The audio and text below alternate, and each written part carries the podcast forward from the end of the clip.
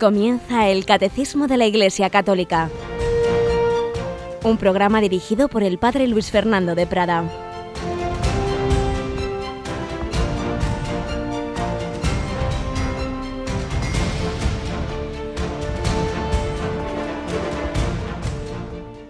Alabados sean Jesús, María y José. Un cordialísimo saludo, muy buenos días y feliz fiesta de San Juan Bautista el precursor, esa figura realmente impresionante de la que Jesús dijo, no ha nacido otro mayor de mujer, porque naturalmente Jesús está otra, en otra dimensión divina, como el propio Juan diría, no soy digno de desatarle las correas de las sandalias, pero Juan, siendo del Antiguo Testamento, estando ahí en ese límite entre el Antiguo y el Nuevo Testamento, fue un hombre de una virtud impresionante y además Fijaos que, que ya ha santificado desde el seno de su madre. Tenemos el control a Cristina Rubio. Buenos días, Cristina. Muy buenos días, padre. Supongo que tú sabes que normalmente los santos, la fiesta, la, la fecha que se busca de su fiesta es cuando mueren, ¿verdad? Sí, a excepción de San Juan Bautista. ¿Y por qué? ¿Y por qué? Pues porque pues esta mañana en el oficio de lectura eh, lo explicaba ¿no? San Agustín, que igual que hacía una comparativa ¿no? con la vida de, de Jesús, que nuestro Señor nació de una mujer virgen y San Juan Bautista nació de una anciana, ¿no? que ya estaba en la edad estéril. Y bueno, pues era el precursor del Señor, ¿no? Sí, pero hay algo más. y ese algo más es que que claro, todos los santos celebramos el día de su muerte, que es cuando entran en el cielo, y no el de nacimiento porque nacen bajo el pecado original. No hay que olvidarlo, que hasta que son bautizados, pues cualquiera de los santos cristianos, pues al nacer todavía estaban, estaban bajo el dominio de Satanás en ese aspecto que hemos explicado durante bastantes catequesis del pecado original. A excepción de la Virgen María, obviamente, pero también de San Juan Bautista. ¿Por qué? Porque fue santificado en el seno de su madre. ¿Recuerdas el, el momento, verdad? Sí. La, la, visitación. En ese momento Isabel siente que su hijo se llena del Espíritu Santo. Por eso Juan Bautista es eh, un caso único. Puede que haya alguno más, claro, no lo sé tampoco, Dios tiene que contarnos todo, ¿no? Pero así que sepamos eh, de, una, de un niño que fue santificado antes de nacer. Y por ello ya el nacimiento de Juan es el nacimiento de alguien lleno de gracia, no al mismo nivel evidentemente que la Inmaculada Virgen María, que iba a ser Madre de Dios, él, es su precursor solo, pero en cualquier caso ya santificado, ya eh, habiendo recibido el Espíritu Santo. Realmente es una escena impresionante como Jesús desde el seno de María se comunica con su primo Juan en el seno de Isabel. Estos tiempos de tanto de tanto matar a niños no nacidos, pues fíjate qué escena de comunicación entre, entre el, el, niño Dios en el seno de María y el niño Juan en el seno de Isabel. Pues a San Juan Bautista le pedimos que nos dé algo de su fe, de su amor, de su coraje para conocer, amar y seguir a Jesucristo, que es en lo que estamos ahora. Pero vamos a decir, Cristina, que ya tenemos fecha también para la presentación eh, de la encíclica del Papa sobre el, la casa común, sobre la naturaleza, aquí en estas horas, ¿verdad? Pues sí, será el próximo martes, día 30 de junio. Clausuramos el mes de junio con pues ese desarrollo de la encíclica Laudato Si. Ya está viendo bastantes programas en Radio María donde se está abordando esta encíclica, se está presentando, se está comentando, pero la gran presentación oficial, digamos, y de alto nivel va a ser ese martes que viene, en vez de tener catecismo, pues con mucho gusto cedemos los micros a tres obispos muy conocidos en esta casa. Monseñor Munilla, que coordinará la presentación que va a hacer don Jesús Sanz. No nos olvidemos de que Monseñor Sanz, arzobispo de Oviedo, es franciscano y por tanto en este caso hemos pensado enseguida en él. Y también don Demetrio Fernández, eh, arzobispo también, eh, perdón, obispo de, de, de, de, Córdoba, de, que no me salía, y un gran conocedor de la cristología, pues los tres van a presentar la encíclica, el Laudato Si, el martes 30 y antes, el lunes 29, es el Día del Papa, y a las nueve y media de la mañana retransmitiremos la Santa Misa desde allí, desde la Basílica de San Pedro. Próximas eh, programas especiales que os invitamos a no perderos. Pues vamos nosotros adelante con nuestro programa de hoy. Seguimos con esta introducción a la cristología que nos hace el catecismo, pero nosotros también vamos a recoger y a retomar los testigos de amor a Cristo, de amor extremo, de amor martirial que estamos exponiendo estos últimos días.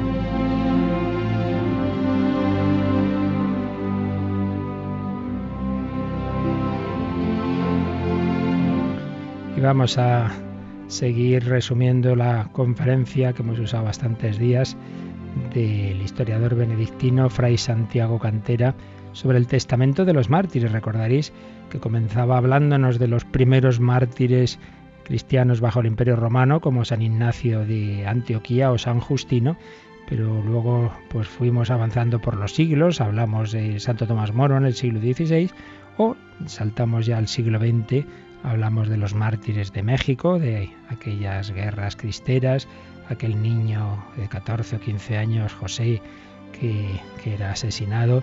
Y finalmente nos habla Fray Santiago Cantera de algunos de los miles y miles de mártires que hubo en la persecución religiosa de los años 30 en España, particularmente en el 34, la Revolución de Asturias, y luego en, del 36 al 39 sobre todo fueron los primeros meses, el primer año de, de la guerra civil eh, pues fue realmente una, una caza, una caza del, del, sacerdote, del religioso y también del laico católico, al margen ya totalmente temas políticos. Por eso no se dice mártires de la guerra civil, sino de la persecución religiosa en España, primero porque empezó antes, ya decimos que ya en los años, año 34 ya hubo mártires, y segundo porque no era un tema de, de estar en un bando o en otro de tipo político, sino sencillamente que había fuerzas absolutamente anticristianas que todo lo, lo, cristiano, lo religioso en general, lo odiaban a muerte. Y aquí lo que nos fijamos naturalmente no es en el aspecto polémico, sino en el aspecto de todas esas personas con qué fe, con qué amor, con qué perdón.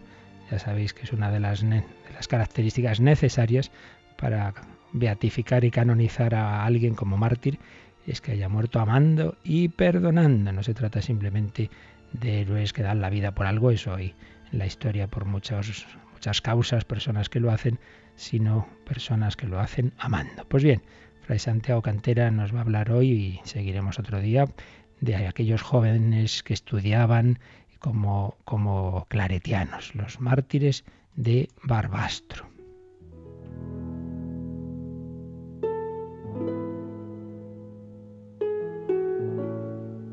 Eran estudiantes, también algunos sacerdotes claretianos que estaban en Barbastro o Huesca. No sé si habéis visto, hay una película preciosa, por supuesto, como todas estas cosas muy ocultas, para que no se entere casi nadie, un Dios prohibido, impresionante y emocionante, que relata muy bien y de una manera muy objetiva, pues lo que ocurrió. Eran 51 claretianos, casi todos jóvenes, que entre los días 2 y 15 de agosto de 1936 fueron fusilados. Es una de las páginas más impresionantes del martirologio español y podemos decir de la Iglesia Universal en toda la historia. Dice Fray Santiago Cantera, su testimonio de amor a Cristo y a España, de decisión absoluta, de alegría al encarar la muerte, de conciencia de que marchaban a la gloria eterna, de perdón sincero y profundo a sus verdugos, es realmente estremecedor. Fijaos que el Barbastro fue la diócesis española proporcionalmente más castigada en la persecución de los años de la guerra, hasta el punto de que casi el 90% del clero diocesano fue asesinado. Apenas quedaron sacerdotes.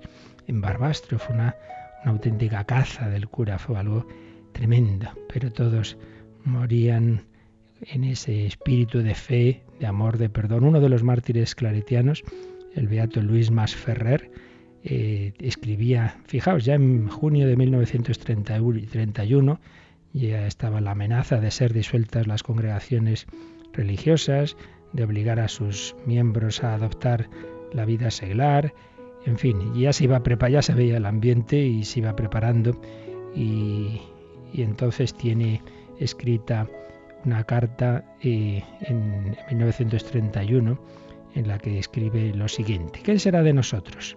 La Santísima Virgen nos protegerá como hijos suyos que somos y no permitirá que seamos vencidos en la pelea. Nos podrán dispersar, nos podrán hacer volver al siglo, a la vida seglar, sacarles del convento, nos podrán maltratar y perseguir para quitarnos el santo temor de Dios, salvaguarda de nuestras almas y el amor a nuestra Madre, que es la que guarda en nuestro corazón el temor de Dios, pero no lo conseguirán nos podrán matar, fusilar, descuartizar si quieren, pero su innoble fin no lo han de alcanzar. Nuestra muerte será el noble trofeo de nuestra victoria y nuestra sangre ardorosa vertida a nuestro lado, pregonará a todos los vientos la derrota completa de nuestros enemigos. Yo por mi parte he determinado y prometido llevar siempre y en cualquier parte sobre mi pecho la consagración de mí mismo a mi dulce madre, firmada con mi sangre, y no permitiré que nadie me la quite. Llevaba esa consagración religiosa, la fórmula escrita, con su propia sangre. Me viene a la mente el recuerdo de que cuando se presentó esa película, Dios prohibido, pues habló el quien fue director de esta casa, el padre Julio Claretiano, y decía eso, que cuando él entró joven en los claretianos todavía estaba relativamente reciente la sangre de estos jóvenes mártires claretianos y que a él también le, ayudó en esa vocación religiosa. Esos mártires, a falta de papel, escribieron sus últimos textos cuando ya estaban recluidos en el lugar desde el que les iban sacando para matarlos, pues escribían en donde podían, en sus breviarios, devocionarios, en hojitas, en envoltorios de chocolate, en los tablones de, un escenario donde estaban presos, en las escaleras, en las paredes.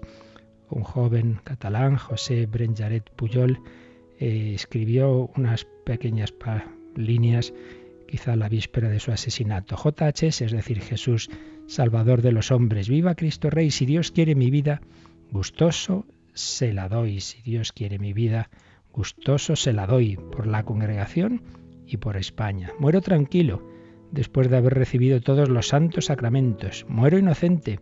No pertenezco a ningún partido político. Lo tenemos prohibido por nuestras constituciones. Acatamos todo poder legítimamente constituido. Pido perdón a todos delante de Dios y de mi conciencia de todos los agravios y ofensas, y perdono a todos mis enemigos. Me despido de mi Padre y de mis hermanos. Si Dios es servido de llevarme al cielo, allí encontraré a mi Madre. La fe de estos jóvenes, como la fe de un San Ignacio de Antioquía en el siglo II, la misma fe de tantos hombres, mujeres, niños, jóvenes, ancianos, que han amado tanto a Jesucristo y han creído tanto en Él, que con gusto han dado la vida por Él, seguros de que se lo iban a encontrar en la vida eterna.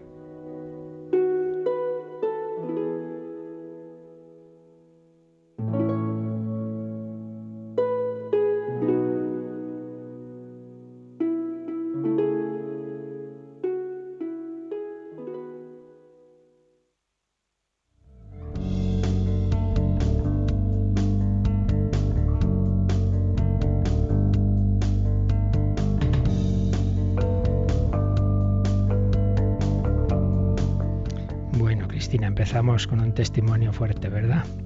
La verdad es que sí, no nos dejan nunca indiferentes. ¿Viste esa película, Un Dios Prohibido? Sí, sí, sí. Estaba un poco rememorando según iba contando el testimonio. Supongo que con el pañuelo, ¿verdad? Pues sí, sí, la verdad es que sí.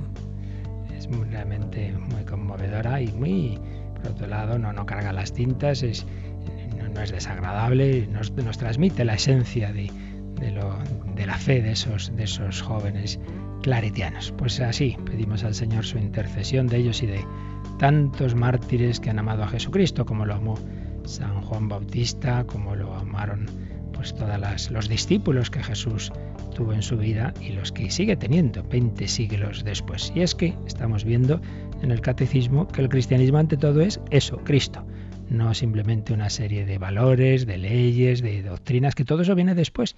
Si yo creo en Jesucristo, me fío de Él, entonces creo lo que me enseña, entonces sí, entonces ahí está el credo, pero porque primero me fío de esa persona. Ya vimos en su momento que la virtud de la fe tiene dos dimensiones. La primera y principal es el apoyo en una persona de la que yo me fío. Me apoyo en Jesucristo y, y al decir Jesucristo, pues digo también evidentemente el Padre y el Espíritu Santo. Entonces, una vez que yo ya me fío, si yo ya me apoyo en Jesús, que luego Él me dice que hay cielo, que hay infierno, que está en la Eucaristía, que, que no sé qué, no sé cuánto, pues ya está, luego me lo creo. Pero esa es la segunda dimensión de la fe. Primero es, yo me fío de una persona y luego creo lo que me dice esa persona, claro, porque sí, ah, pues no te creo, me estás engañando, hombre, ¿qué es eso? Por eso hay un pecado contra la fe, que cuesta en nuestra, en nuestra época relativista y como, ¿por qué se puede pecar contra la fe? Cada uno piensa lo que quiere, pues por este motivo, porque es una manera de decirle a alguien no me fío de ti me estás engañando. o no sabes de qué hablas. Y claro, ambas cosas en el caso de Cristo son ofensivas, como que no sabe de qué habla el Hijo de Dios. ¿Y cómo no va a decirme la verdad?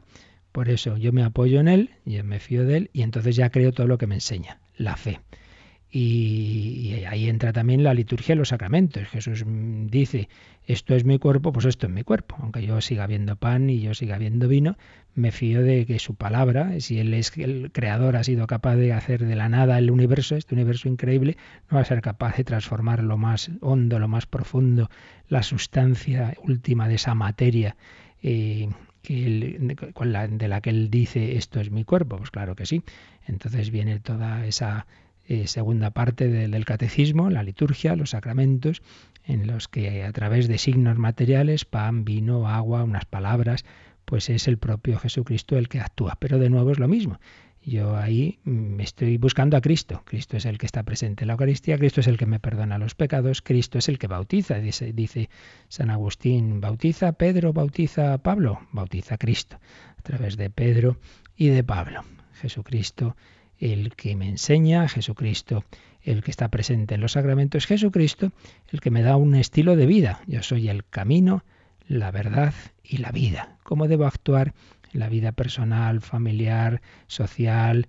Pues ahí entra la tercera parte del catecismo, la moral. Pero de nuevo no son mandamientos así como unas leyes en abstracto que, que caen del cielo, sino que es el seguimiento de una persona. Tú sígueme la última palabra que tenemos en el último Evangelio, la última palabra de Jesús del último Evangelio, el de San Juan, es cuando están ahí hablando Pedro y Jesús y está San Juan, el otro Juan evangelista por ahí, y, Jesús dice, ¿y este qué? Dice, este, esto es cosa, eso no es cosa tuya, tú sígueme, tú sígueme. El cristianismo es seguir las huellas de Cristo, seguimiento e imitación de Cristo, dos palabras con sus matices cada una, pero que vienen a ser equivalentes y que vienen a ser esto, que la moral cristiana ante todo es, es ir haciendo en cada momento lo que Jesús me pide, irle siguiendo, ir cumpliendo su voluntad y con su estilo de vida, imitación de Cristo, que no es una imitación por mis fuerzas de un modelo externo, sino que Él me da el Espíritu Santo y me va dando la capacidad de, imitar su vida, de imitar su pobreza, de imitar su mansedumbre. Aprended de mí que soy manso y humilde de corazón, encontraréis vuestro descanso. La moral cristiana es seguimiento de Jesucristo. Y cuarta parte catecismo, la oración, pues es la relación personal viva, viviente con Él, oración es tratar de amistad con quien sabemos que nos ama, decía Santa Teresa, y de nuevo, claro, quien dice Cristo, dice el Padre y el Espíritu Santo, vendremos a Él, haremos morada en Él, dice también la Virgen María, etc. Por ello, eh, aquí lo que se nos está diciendo en este apartado que estamos ahora de introducción a esta segunda parte del credo, en el centro de la catequesis Cristo, es que el cristianismo es ante todo eso, esa relación personal con Cristo y todo lo demás son consecuencias. Ya lo veíamos ayer en el número 426. Y entonces cuando uno da catequesis, pues tiene que, ante todo, también lo mismo, transmitir a Jesucristo y ser consciente de que es instrumento de Jesucristo. Uno no va a la catequesis a contar sus ideas, sino a ser instrumento del propio Jesús. Y esto es lo que nos enseña el número 427. Vamos con él, Cristina. En la catequesis lo que se enseña es a Cristo, el Verbo encarnado Hijo de Dios, y todo lo demás en referencia a Él el único que enseña es Cristo, y cualquier otro lo hace en la medida en que es portavoz suyo, permitiendo que Cristo enseñe por su boca.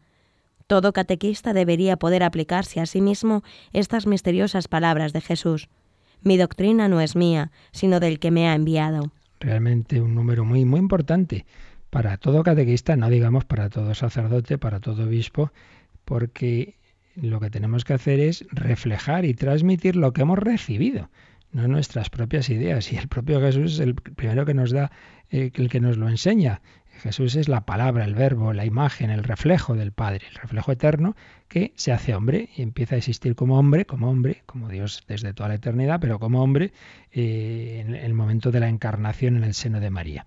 Entonces, cuando él empieza a predicar, ¿y qué empieza a decir? Lo que se le ocurre, no, no, mi doctrina no es mía, sino del que me ha enviado. El Hijo refleja lo que ve en el Padre. El Hijo es una cosa, está clarísima en los Evangelios, sobre todo lo destaca el cuarto Evangelio, San Juan, como eh, esa dependencia filial, filial, no, no de esclavo, sino filial, total y absoluta del Hijo respecto del Padre. El Hijo es el que vive pendiente del Padre. En esta época nuestra tan autosuficiente, tan soberbia, nadie quiere depender de nadie, nadie usa palabras que indiquen que otro me dice, no, no, hay toda la, autonomía pues muy del, muy propia del demonio de que, que, dice no serviré. Pues es todo lo contrario Jesús. Jesús ya como, fijaos, como hijo eterno de Dios, pero tiene esa conciencia de, de, depender del Padre y de estar siempre pendiente de la palabra del Padre. Se hace hombre, entonces no se enseña, no su doctrina, diga, vamos, sí su doctrina, pero en este sentido que decimos, de que no es lo que a él se le ocurre, sino lo que ha visto eternamente en el Padre, todo en referencia al Padre. Bueno, pues si eso es Jesús, el Hijo eterno de Dios, que no debemos ser nosotros. Por eso, eso ocurre por lamentablemente muchas veces que que un sacerdote pues empieza a decir sus propias ideas, aunque no sean lo que nos transmite la Iglesia como enseñanza de Cristo. Diga que yo no vengo a preguntarle a usted lo que opina como Pepito, vengo a preguntarle lo que, lo que enseña la Iglesia, que yo creo que me transmite lo que me enseña Cristo, que me transmite lo que, lo que viene del Padre, que eso es lo que me importa, no sus ideas particulares. Y en eso va a insistir uno de los números marginales que aquí se cita, el 876, ahí lo aplica al, ministerio del sacerdote, del obispo, pero vale en general para todo el que, el que colabora en la tarea de enseñanza de la Iglesia. Vamos a leer este número, Cristina, el 876. El carácter de servicio del ministerio eclesial está intrínsecamente ligado a la naturaleza sacramental en efecto, enteramente dependiente de Cristo que da misión y autoridad, los ministros son verdaderamente siervos de Cristo, a imagen de Cristo que libremente ha tomado por nosotros la forma de siervo. Como la palabra y la gracia de la cual son ministros no son de ellos, sino de Cristo, que se las ha confiado para los otros, ellos se harán libremente siervos de todos. Pues fijaos, aquí todavía acentúa más ese sentido de dependencia, incluso atreviéndose a usar una palabra que todavía nos gusta menos, ¿no? La de, la de siervos. Y fijaos que en primer lugar, pues claro, es el propio Jesús a quien se aplica esta palabra. Y aquí se ha citado el famoso himno de que saldrá muchas veces a relucir en todas las catequesis respecto a Cristo, pues absolutamente fundamental. Y quizá el primer texto en el sentido cronológico eh, que está recogido en el Nuevo Testamento sobre el misterio de Cristo, Dios y hombre verdadero, el Filipenses 2. Pues bien, aquí se cita el Filipenses 2.7, porque ahí se nos habla de que Jesús tomó por nosotros la forma de siervo o de esclavo, se, puede traducir. Entonces, si el Hijo Eterno de Dios, hecho hombre, pues se ha, se ha considerado a sí mismo como, como siervo, pues ¿qué tenemos que ser nosotros? Pues San Pablo lo dice en el primer versículo de su carta más larga y más famosa, la carta a los romanos. Dice que nosotros somos siervos de Cristo. No dice, aquí estoy yo, que eso es muy importante. No, no, yo soy un siervo, yo soy un esclavo de Jesucristo. Un esclavo en el buen sentido de la palabra, porque ese, Jesucristo nos ha hecho libres precisamente. Eso es una cosa curiosa. Los que presumen de ser muy libres, ¿eh? ¿qué es eso? Yo me acuerdo que en una parroquia hicimos y unas camisetas para los jóvenes con el lema, esa frase tan bonita de San Ildefonso de Toledo que dice, yo quiero ser esclavo de la esclava de mi Señor, esclavo de la esclava de mi Señor. Entonces una, una chica llevaba esa camiseta y un profe de instituto, yo creía que ya no había esclavitud en el mundo, ahí riéndose de ella. Y realmente pues esos que se ríen de estas cosas luego son esclavos de sus egoísmos, de sus pasiones, de sus adicciones, y en cambio aquel que que, acepta esa esclavitud, pues al final recibes la libertad. Porque dice Jesús, el que, el que comete pecado es esclavo, en cambio yo os haré libres. Jesús nos da la verdadera libertad, que es cuántas personas lo experimentan cuando han vivido separadas de Cristo y eran incapaces de superar sus vicios, sus adicciones y llega la gracia de Cristo, llega una confesión, llega una vida cristiana y hace milagros incluso. Yo conozco casos de personas que estaban en tratamiento psicológico y nada.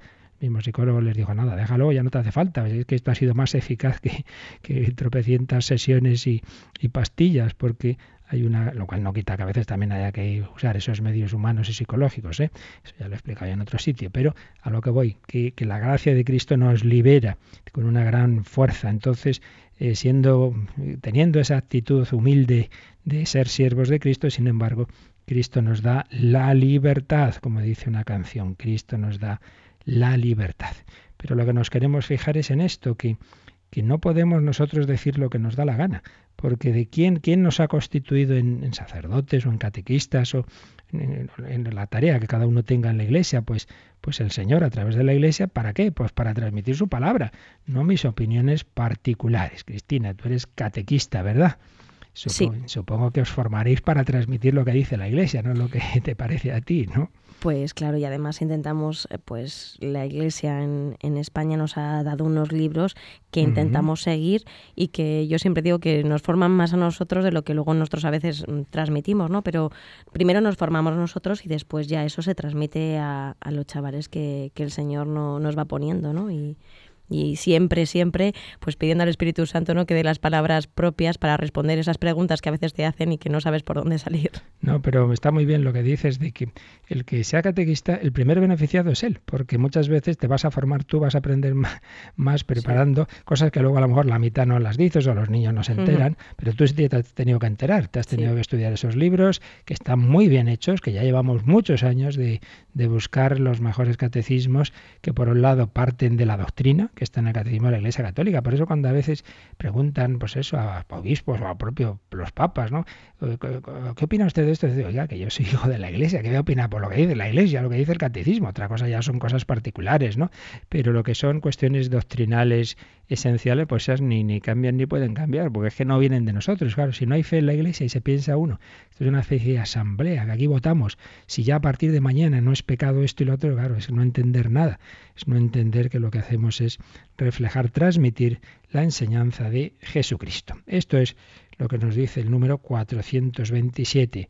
Jesús, reflejo, imagen del Padre, y el, sacerdote, el obispo, el catequista, el laico con una misión en la iglesia, tiene que ser consciente de que él también tiene que ser reflejo, imagen, signo, instrumento, instrumento de Jesucristo. Como decía la Madre Teresa, soy un pequeño lapicero. Yo no hago nada, es Jesús el que escribe, escribe con mi vida, escribe con ese lapicero. Entonces lo importante es dejarnos mover, dejarse mover como el lapicero deja que sea otro el que lo tome en sus manos y escriba. Vamos a pedir al Señor un corazón manso y humilde, vamos a pedirle que entremos en ese sagrado corazón. Lo oímos cantando por una, cantado una, un cántico al corazón de Cristo por almas contemplativas, almas que aman, que aman mucho a Jesucristo desde su clausura. Pedimos al Señor que nos dé un corazón como el suyo.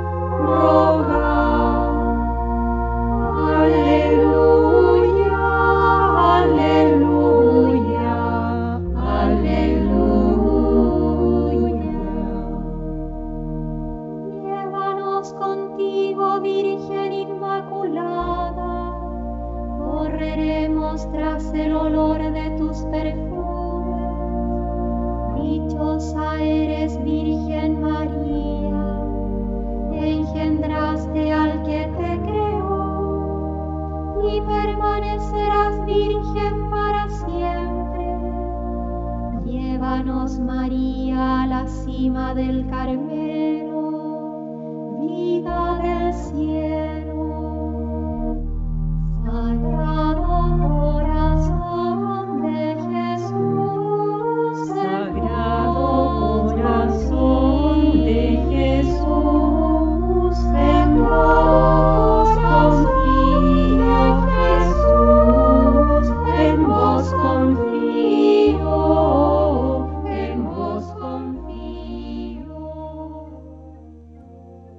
El Catecismo de la Iglesia Católica en Radio María. Bueno, dan ganas de irse a rezar, ¿verdad? Oyendo, oyendo estas carmelitas cantando. Pues sí, corazón de Jesús, en ti confío, te pedimos esa gracia para entrar ahí en tu intimidad. El cristianismo brota de ese encuentro con Jesucristo. Y de ello nos va a hablar también Cristina el siguiente número, el 428. El que está llamado a enseñar a Cristo debe, por tanto, ante todo, buscar esta ganancia sublime que es el conocimiento de Cristo. Es necesario aceptar perder todas las cosas para ganar a Cristo y ser hallado en Él, y conocerle a Él, el poder de su resurrección y la comunión en sus padecimientos, hasta hacerme semejante a Él en su muerte, tratando de llegar a la resurrección de entre los muertos. Es un número que está hecho con con citas de San Pablo y concretamente de su carta a los filipenses. Desde luego, como primer tratado de Cristología, yo les diría que, lo mejor que podemos hacer es cogernos esas cartas de San Pablo y concretamente esta es una carta cortita y preciosa, la carta a los filipenses, donde vemos ese amor tan grande que Pablo, el antiguo Saulo perseguidor, pues luego tenía a Jesucristo. Entonces fijaos que nos dice el que está llamado a enseñar a Cristo, entre comillas, porque repetimos, catequesis, la enseñanza en la Iglesia, no es de así verdades abstractas, en definitiva es enseñar a Cristo, es mostrar a Jesús y luego lo que Él nos enseña, pero siempre con ese sentido personal. El que está llamado a enseñar a Cristo debe, ante todo, buscar esta ganancia sublime que es el conocimiento de Cristo. Son expresiones de San Pablo en la carta a los filipenses. Él ahí dice, bueno, yo antes tenía estos títulos, había esto, lo otro, ah, todo eso ya es basura comparado con esa ganancia sublime, con ese conocimiento de Cristo. Por eso, fijaos, para ser eh, catequista, bueno, en general, ser instrumento de Cristo en cualquier tarea en la iglesia, pues claro, lo primero que tenemos que hacer es, es nosotros mismos tratar con el Señor, porque ¿cómo voy a hablar eh, de Dios si yo no hablo con Dios? ¿De, ¿De quién estoy hablando? ¿Cómo voy a hablar de Cristo si no le conozco? Pues hombre, para presentar a Cristo, trátale, conócele tú primero. Por eso conocimiento, conocimiento del Señor, esa petición que recordábamos que pone San Ignacio de Loyola, en, sobre todo en la segunda semana de sus ejercicios espirituales, conocimiento interno del Señor que por mí se ha hecho hombre para más amarle y seguirle. Todo un programa de vida espiritual, conocimiento interno, no simplemente quedarme en lo externo. Jesús nació en Belén, vivió en Nazaret, así como simplemente cosas por fuera, no, no, conocimiento interno, conocer al Señor en su interioridad, en su corazón y que ese conocimiento también entre en lo interno mío, no sea así superficial, me coja al corazón. Por eso ese conocimiento lleva al amor, conocimiento interno del Señor para más amarle y al seguimiento, a querer ir tras las huellas de Cristo, una vida ni distinta ni distante de la suya, ni distinta ni distante de dos personas se enamoran, pues muchas veces ocurre que se van acercando gustos y se van teniendo los gustos del otro, se van compartiendo. Pues si uno se enamora de Cristo va teniendo sus extraños gustos, ya le va gustando más la pobreza, la humildad, la sencillez, la obediencia, cosas que antes no le gustaban nada. Y eso lo vemos en la vida de tantísimos conversos.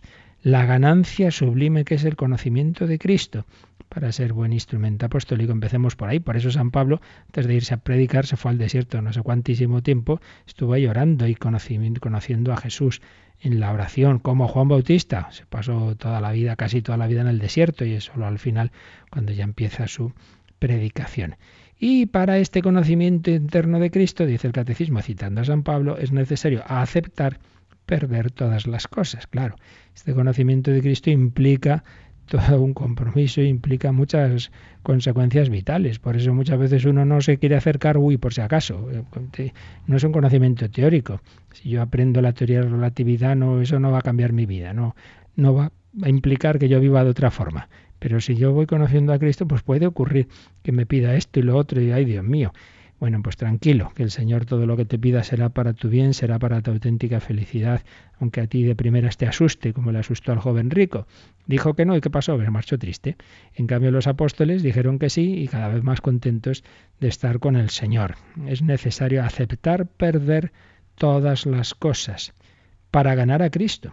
Claro, es que, ya digo, es un conocimiento vital, entonces esto no es cuestión de que uno sepa mucho. Aquí muchas veces conoce más a Cristo una persona mm, con poquita formación, o incluso una, tantos en la historia de la Iglesia, que cuando, cuando había mucho analfabetismo, que ni sabían leer, ni, ni podían leer la Biblia, pero tenían ese conocimiento interno del Señor. No digamos Santa Teresa, que desde luego sí sabía leer y escribir, pero bueno, tampoco es que hubiera tenido gran formación, o Santa Teresita, pues lo mismo. Y anda, que ya quisiera yo una milésima parte del conocimiento y amor de Cristo que tenían estas dos Teresas que habían estudiado mucho menos de lo que un servidor ha tenido que hacer y que sin embargo pues muchas veces son estudios que no nos llevan a ese amor que han tenido estas almas. Por eso conocimiento vivencial, un conocimiento que implica estar dispuesto a perder todas las cosas, estar dispuesto, como Santa Teresa, pues a entrar al Carmelo y luego a salir de aquí para allá a fundar conventos y llevarse disgusto tras disgusto, pero es que era lo que le pedía el Señor. Aceptar perder todas las cosas para ganar a Cristo, y ser hallado en Él y conocerle a Él. Pues fijaos, el, el, amor lleva al conocimiento y el conocimiento lleva al amor. Hay aquí una circularidad, hay un círculo no vicioso, sino virtuoso, muy bonito. Si hay, yo conozco una persona y entonces la voy queriendo, pero el quererla me, me invita a conocerla más. Pues cuando eh, una chica se enamora de un chico, entonces ahora, oye, ¿y cómo eras de pequeño? Entonces le pregunta a su madre, a ver, enséñame fotos de pequeño o vídeos y tal. Entonces, ahora el amor lleva a quererle conocer y al conocerle más le quiere más y el, y el quererle más pues lleva más conocimiento. Hay esa circularidad. Pues también, y si nosotros amamos a Cristo, queremos conocerle más, entonces uno lee su, la vida de Jesús, los evangelios, hace oración, se pone ante el sagrario y eso le lleva a más amor y el amor a más conocimiento, etcétera, etcétera. Una circularidad preciosa. Entonces, conocerle a Él, el poder de su resurrección y la comunión en sus padecimientos.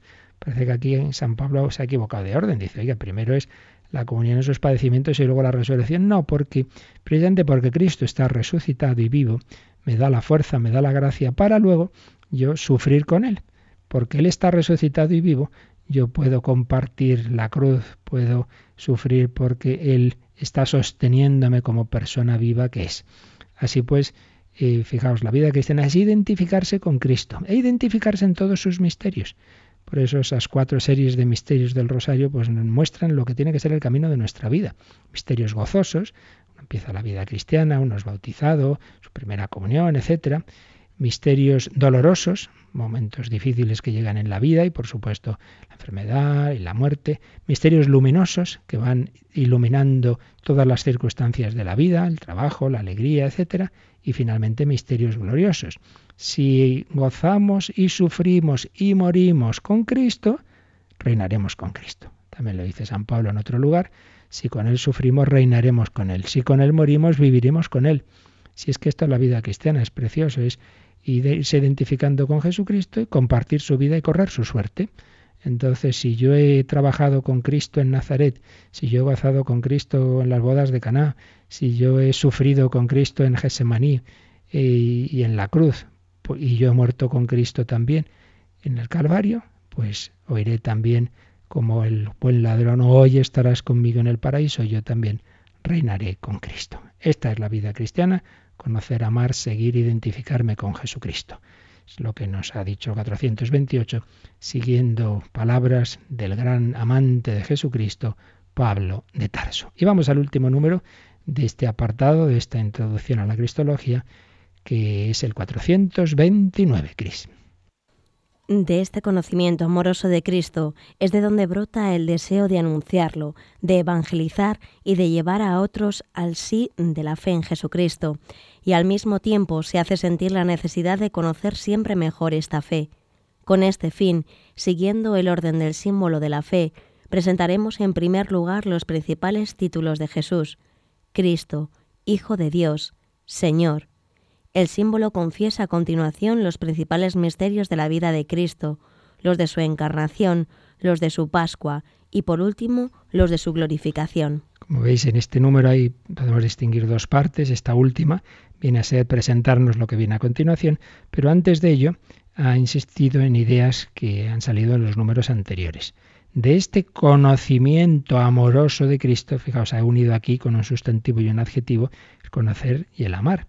De este conocimiento amoroso, el conocer, conocimiento de Jesús, no debe ser, no debe ser el del exegeta frío, distante, que dice, oye, hay no sé cuántas perícopas en el Evangelio y tal, y que está muy bien todo ese estudio, pero que no le lleva a conocer, a llamar a Jesús y no a veces a perder la fe. Pues mira, para eso mejor no, no estudiar la escritura. A mí me interesa un conocimiento para lo que se ha hecho en los Evangelios. Como dice San Juan al final de su Evangelio, esto se ha escrito para que creáis en Jesús como Hijo de Dios y tengáis comunión con nosotros.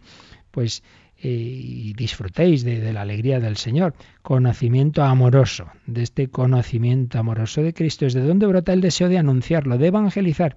Es lo que veíamos ayer, pues como el deseo evangelizador brota de, de, haber descubierto a esa persona. Veíamos textos de Papa Francisco en Evangelii Gaudium, que no es lo mismo que uno haya conocido a Jesucristo que el que no lo haya conocido, que no es lo mismo e intentar mejorar la sociedad simplemente con las propias luces de la razón que hacerlo con la presencia, la fuerza y la doctrina de Jesucristo. Si uno ha conocido al Señor, quiere anunciarlo, quiere evangelizar y al mismo tiempo quiere conocer cada vez mejor la fe, claro. Pues lo que decíamos, si yo me fío de Jesucristo, pues quiero enterarme de lo que Él me está enseñando. Y de ahí viene pues que a continuación pues el catecismo va a profundizar en toda la, doctrina que procede de Jesucristo y que la Iglesia nos transmite. Pero eso ya lo iremos viendo. Lo que aquí vamos a insistir otro poquito más es en este sentido cristocéntrico de toda la vida de la Iglesia y de que no simplemente transmitimos una serie de valores.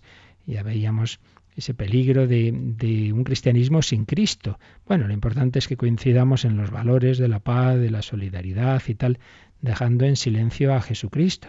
La encíclica sobre las misiones que escribió Juan Pablo II, Redentoris Missio, insistía mucho en esto, que a veces, fijaos, esto pasa mucho, ¿eh? está un poquito metida esa idea, hay gente que no quiere a la iglesia, pero bueno, los misioneros sí, pero ¿por qué no? Pues porque hacen labor social, porque ponen ahí pozos y tal, en los pueblos, bueno, sí, claro, la iglesia siempre ha hecho de todo, pero eso no es lo esencial del misionero. Pues en ese sentido, no es misionero el que se va a Japón, porque Japón es un pueblo desarrollado, sí, pueblo desarrollado en el que no llegan no sé si al 5% de los cristianos, pues es un pueblo de misión, pero no un pueblo pobre. Ahí no se va a construir eh, cosas materiales que ya las tienen, se va a anunciar a Jesucristo. Y eso es lo que a veces se olvida. Esa encíclica Redentoris Missio decía eso, que hay que superar enfoques que al anunciar los valores del, reino dejan en silencio a Cristo o no dicen nada sobre el misterio de la redención. Esto, por cierto, también nos pasa. A veces sí, se habla de Jesucristo, pero no se habla del sacrificio redentor, de que ha muerto por nuestros pecados, de que se ha ofrecido en sacrificio al Padre para el perdón de nuestros pecados. Esto se deja, muchas veces no se habla, incluso en ámbitos buenos y tal, pero está olvidado. Este misterio de la redención. No digamos decir que nos ha liberado de la esclavitud del demonio. Uy, el demonio, ya hablamos en su momento bastante, pues que no es ningún mito y ningún invento, que esto está, vamos, hasta en el Padre Nuestro, líbranos del malo, líbranos del maligno.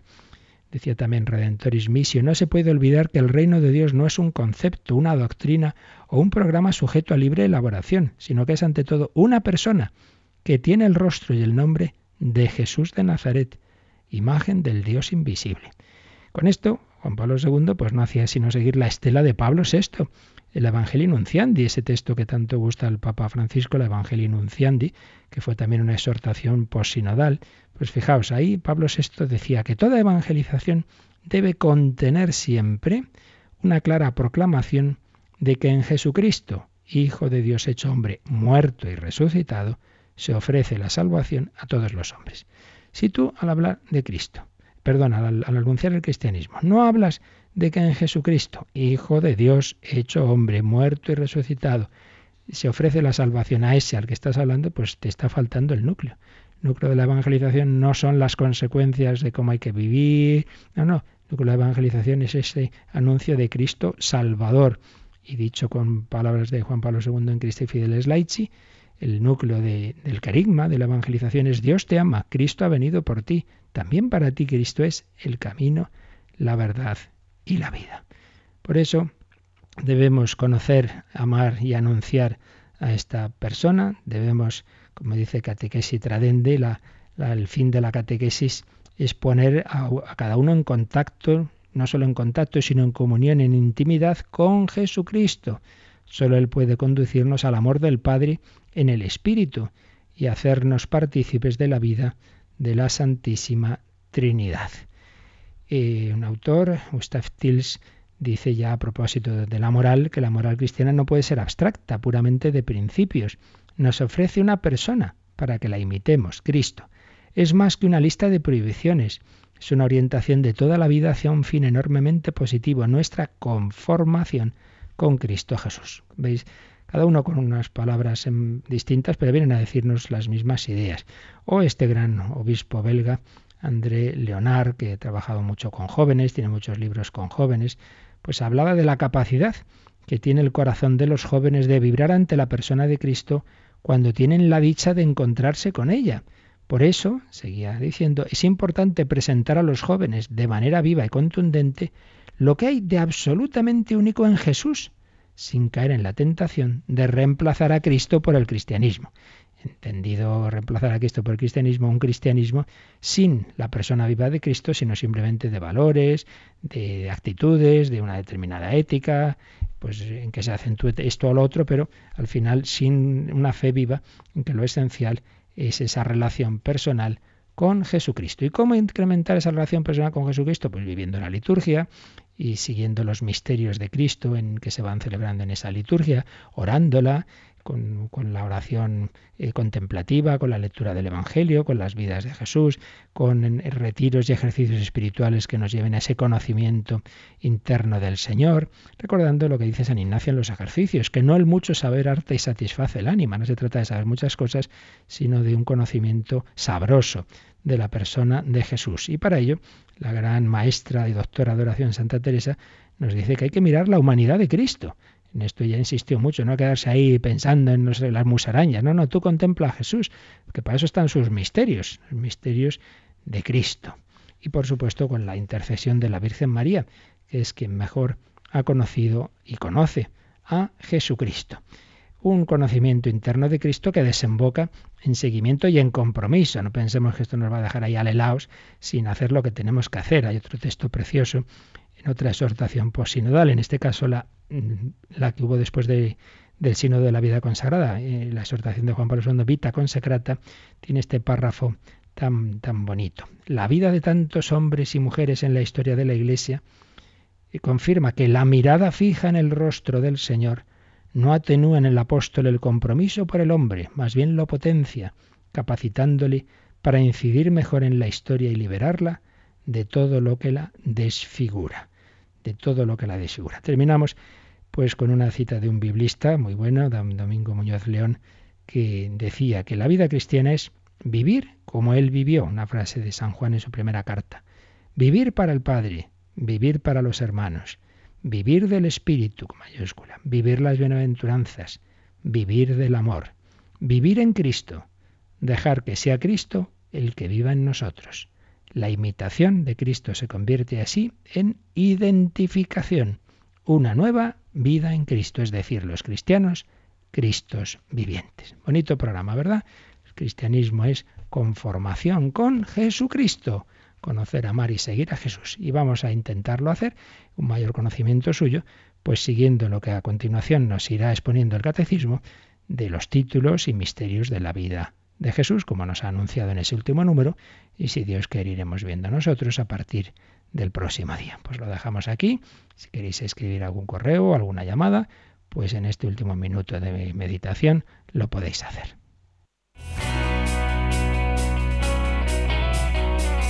Participa en el programa con tus preguntas y dudas. Llama al 91 153 8550. También puedes hacerlo escribiendo al mail catecismo arroba radiomaria.es. Catecismo arroba radiomaria.es.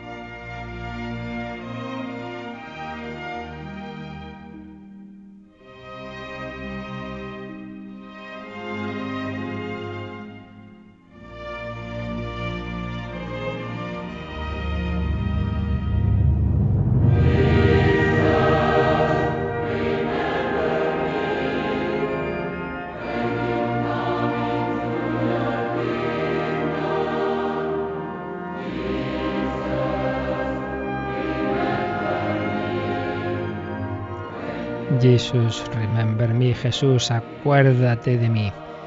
Tenemos un correo de Rocío desde Sevilla, es largo, lo resumo. Habla del gozo que tiene cuando nos oye hablar de Jesucristo. Está releyéndose eh, los libros de Jesús de Nazaret del Papa Benedicto XVI, un buen consejo para todos, sin duda. Como dice que al principio no se enteraba mucho, pero cada vez va sacándole más su significado, por ejemplo, el apartado en que nos habla, que nos explica el Padre Nuestro. También nos habla de, de la Evangelii Gaudium del Papa Francisco, como ella también intenta dar testimonio de Jesucristo, como intenta ayudar a los más necesitados desde esa unión con Jesús. Nos habla de que le ayuda a Radio María a alimentarse diariamente con la palabra de Dios, empezando con el rosario de las seis y media de la mañana y todo lo demás que aquí se va ofreciendo. Y así uniéndose con Jesús y dando testimonio de él. Gracias, Rocío, por tu testimonio. Cristina, ¿tenemos alguna llamadita? Pues sí, tenemos una llamada de María desde Pamplona. Ella quiere, aparte de que pidamos por ella un consejo, tiene depresión desde hace unos 10 meses. Eh, siente mucha angustia, muchos nervios, mucha ansiedad. Cuando va a la iglesia no aguanta porque no puede concentrarse ni en la oración allí ni en la oración en casa. Entonces, bueno, pues le gustaría que le diera alguna palabra de, Sí, bueno, ya creo recordar que ya hemos comentado que precisamente preparamos un CD eh, con bastantes programas y charlas sobre este tema de la tristeza, la depresión, la alegría. Entonces, yo en primer lugar me permito sugerirle que lo solicite, que porque ahí está eso tratado despacito con, con muchos aspectos concretos que aquí no puedo decir en un minuto. Pero bueno, ahora en un minuto simplemente diría que hay que unir en esos casos dos aspectos. Naturalmente, por un lado, el enfoque espiritual de, unirse con Jesús, de lo que hemos dicho antes, compartir los misterios dolorosos, saber que Jesús pasó pues algo parecido a una depresión no sé la palabra técnica en este caso, pero algo parecido en Gesemaní, en la cruz, si es posible pase mí este cáliz, dice el Evangelio que sentía una tristeza mortal, luego, Dios mío, Dios mío, ¿por qué me has abandonado? Entonces, bueno, unirse con Jesús, ser consciente de que aunque no lo sienta así, Dios la ama, no, que Dios no la abandonó al revés, que está compartiendo, está compartiendo la, la, pasión de Cristo, está siendo muy fecunda. Entonces, por un lado, esa unión con Jesús sin forzar las cosas, una oración tranquila el Señor no quiere que demasiado ya tiene, pues un esfuerzo. De hecho, Santa Teresa, que era muy prudente, eso lo explicamos en, en esos programas que están en ese CD que digo, pues cuando veía monjas que también tenían lo que ella llamaba melancolía, que es lo que llamaríamos hoy depresión, pues decía, bueno, bueno, a la huerta, a descansar, a tomar el aire, bueno, no hay que forzar las cosas. Pero segunda línea de actuación, pues claro, aquí hay un aspecto que ya no es puramente espiritual, hay un aspecto médico, seguramente un aspecto biológico. Entonces, aunque a veces nos cuesta, un servidor de, siendo seminarista tuvo un momento así malo y yo no quería ir a un médico. Bueno, pues no pasa nada. Pues igual que si te duele la pierna, no basta con hacer una novena, sino que hay que ir al traumatólogo, pues si también hay aspectos en la psicología humana que no funcionan bien porque hay aspectos biológicos, pues hay que ir al médico ya está. Y te mandan unas pastillas, pues las tomas. Entonces, unir, unir el aspecto de unión con, Jesús, de ofrecer eh, pues toda esta situación y todo lo que nos ayuda a vivir con paz, con alegría, pero por otro lado, pues no tener ningún reparo, sino al contrario, Dios quiere que vayamos al médico. Yo conozco conventos de clausura y sacerdotes que tienen que ir al psiquiatra, pues claro, pues tenemos un cuerpo y el cuerpo pues también tiene unos trastornos del estado de ánimo que se llaman, que son una enfermedad y ya está. Entonces también hay que tratarlo a ese nivel, unir las dos cosas. La ayuda es, por supuesto, muy importante, un director espiritual, un consejero, no vivir esto sola, sino intentar pues que haya una persona que la acompañe, que la ayude y que la aconseje. Pues lo tenemos que dejar, ya seguiremos mañana, pues entrando ya a ese mayor conocimiento después de esta introducción, en conocer a Jesús, fijándonos en sus títulos, Jesús, Señor, Hijo de Dios, y así poco a poco, pues el Señor nos va a ir abriendo su intimidad.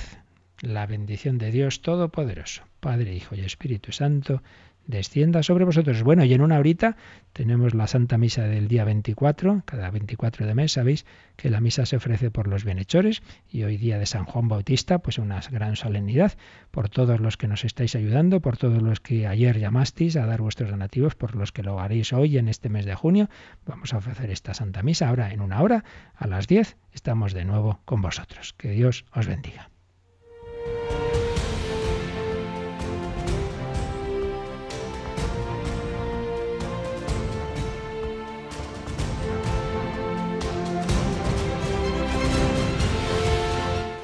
Han escuchado en Radio María el Catecismo de la Iglesia Católica.